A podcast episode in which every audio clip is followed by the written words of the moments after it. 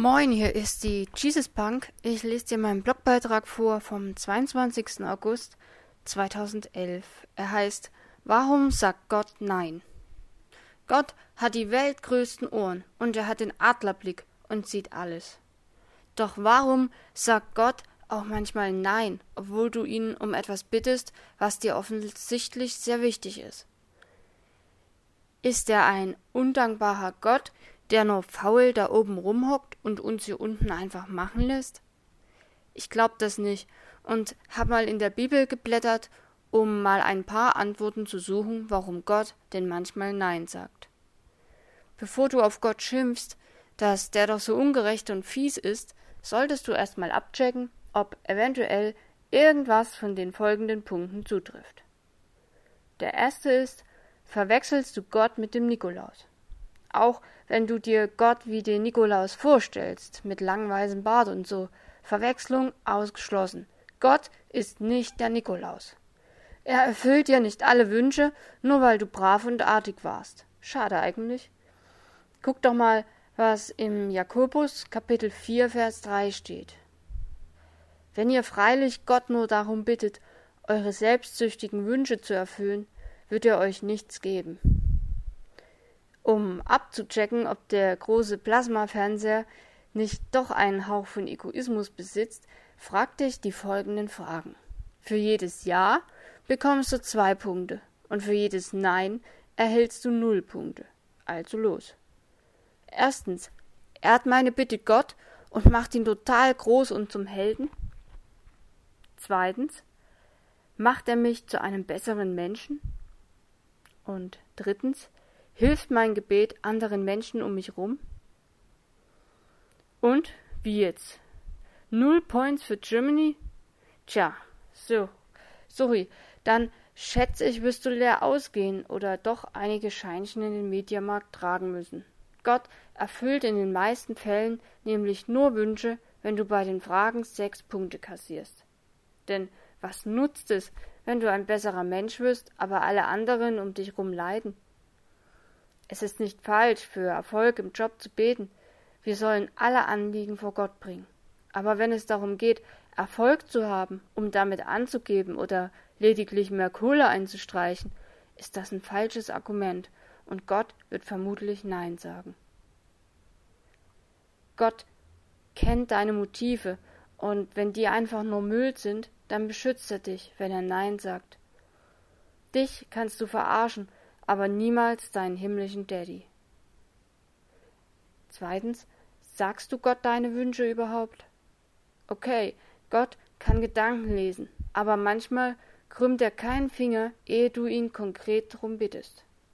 Merksatz: Glas hinhalten, er füllt was rein. Swimmingpool aufstellen, er lässt das Ding randvoll volllaufen. Jedem geschieht nach seinem Glauben. Das ähm, steht im Jakobus 4, Vers 2 so ähnlich, solange ihr nicht Gott bittet, werdet ihr nichts empfangen. Der dritte Punkt, drehst du heimlich krumme Dinge. Die Bibel sagt zu Scheiße bauen Sünde. Das muss nichts Offensichtliches sein. Manchmal ist es tief in dir drin. Eigentlich weißt du das auch, dass du irgendwie egoistisch drauf bist, dich im Dunkeln an perversen Dingen aufgeilst, illegales Zeug downloadest oder was weiß ich denn. Das findet Gott nicht gut. Und im Jesaja Kapitel 59 Vers 2 kannst du lesen: Eure Schuld, sie steht wie eine Mauer zwischen euch und eurem Gott.